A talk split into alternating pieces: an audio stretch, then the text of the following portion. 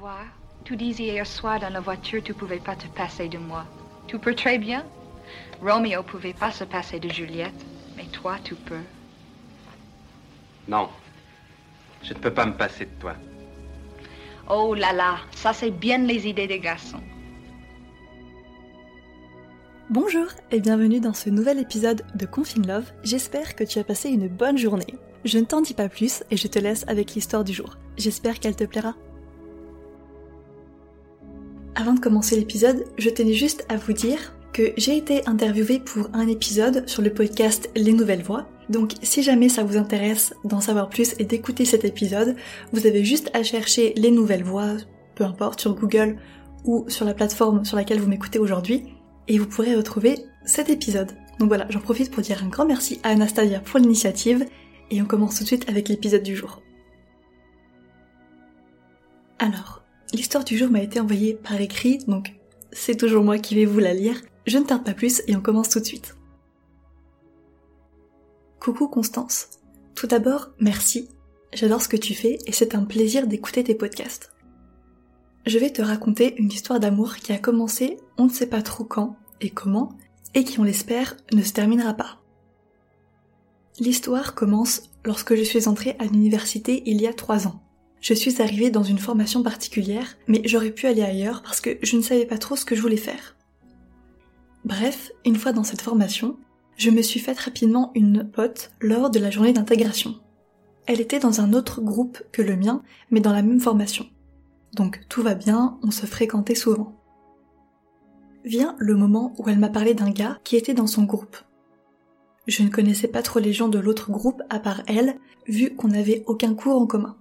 Donc, elle commença à me parler souvent de lui. Et puis, ils sont sortis ensemble. Bref, on va leur donner des surnoms pour la suite. Elle, c'est Camille et lui, c'est Paul. En même temps, on était sur un groupe chat, il y avait donc Camille et Paul et d'autres potes en commun. En étant dans ce groupe, j'ai remarqué que la conversation entre Paul et moi se faisait vraiment de façon fluide. En fait, on animait le groupe à nous deux. Rapidement, Camille a été jalouse de ça, mais bref, quand ils sont sortis ensemble, je l'ai donc rencontré. On s'est vu plusieurs fois par la suite, et je ne sais pas comment dire, mais le regard de Paul me perturbait, et je ne savais pas comment mettre des mots sur ça. Mais il y avait quelque chose qui se passait par le regard, mais impossible de décrire ça. En plus, je ne savais pas trop pourquoi, mais je n'arrivais pas à les voir ensemble. Ça me mettait mal à l'aise et il m'est arrivé de partir en prétextant un truc. À ce moment-là, je ne comprenais pas trop ce qu'il se passait. Ça ne m'était jamais arrivé, et d'ailleurs, je ne comprenais pas trop pourquoi ça m'arrivait. Bref, leur histoire n'a finalement pas trop duré, en partie à cause de moi. Et le groupe a éclaté. Je ne voyais plus Paul parce qu'il n'était plus dans mon groupe. Jusqu'à un an après, on était dans le même groupe et Camille non. Avec Paul, on a fait un travail de groupe ensemble, mais rien de plus que ça à raconter. Durant cette année, j'ai rencontré mon meilleur pote, avec qui j'ai eu mes meilleurs délires, et en fait, j'avais aussi pas mal de trouilles par rapport à Paul. Je ne savais pas qualifier ce que j'avais pour lui, et je ne savais pas non plus ce qu'il pensait de moi, donc j'ai fait comme si de rien n'était. J'ai passé mon année avec mon meilleur pote, et on parlait souvent de Paul d'ailleurs. Très rarement, il m'arrivait d'envoyer des messages à Paul, mais pour des exercices. Un an plus tard, pendant les vacances d'été, j'ai voulu relancer la conversation avec Paul parce que notre conversation est si fluide que je trouvais ça dommage d'arrêter de se parler. Et puis, je voulais lui lancer des perches quand même. Sauf qu'il ne les a pas prises. J'ai donc lâché l'affaire et je me suis dit, tant pis, je vivrai avec 15 chats et Netflix. À la rentrée, on était tous séparés, tous dans des formations différentes, mais dans la même ville toutefois. Je continuais à voir mon meilleur pote, mais je n'avais donc plus aucun contact avec Paul. Un an plus tard encore, et donc cette année, j'ai demandé à l'univers cet été, en août, à voir mon âme sœur amoureux en rêve. Et j'ai demandé à ce qu'il vienne vers moi. Je l'ai vu en rêve, et je sais qu'il était brun, et que je ressentais beaucoup d'amour pour lui. C'était vraiment un amour comme je n'en avais jamais ressenti. Ce rêve, c'était sûrement le plus beau rêve que j'ai jamais fait.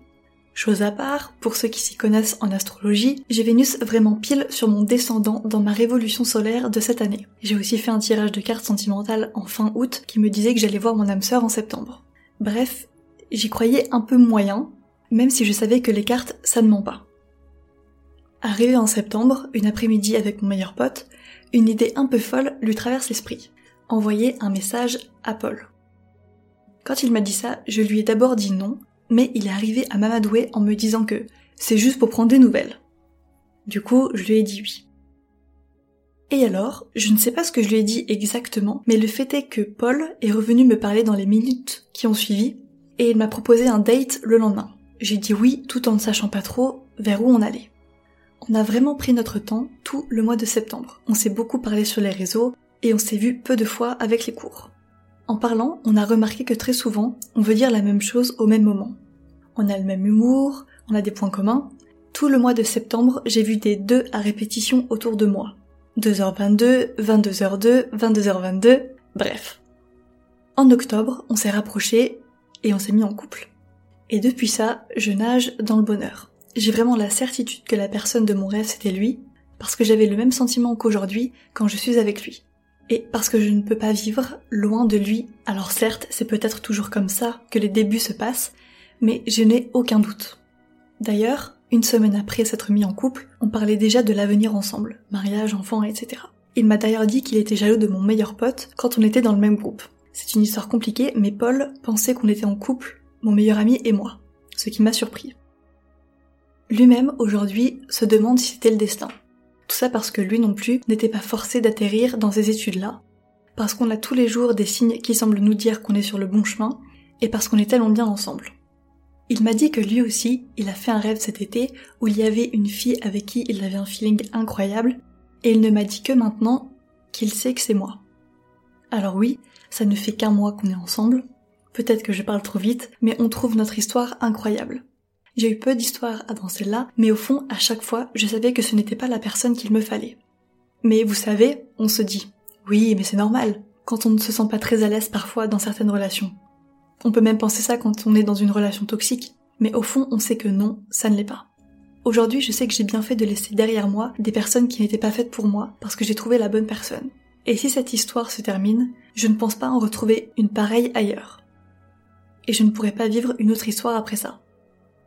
Je ne sais pas si vous l'avez trouvé incroyable cette histoire, je ne sais même toujours pas comment décrire l'alchimie entre nous, je pense qu'on est âme sœur.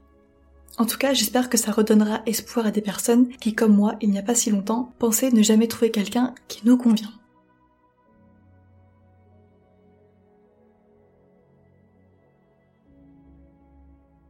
Bon, c'était une très jolie histoire.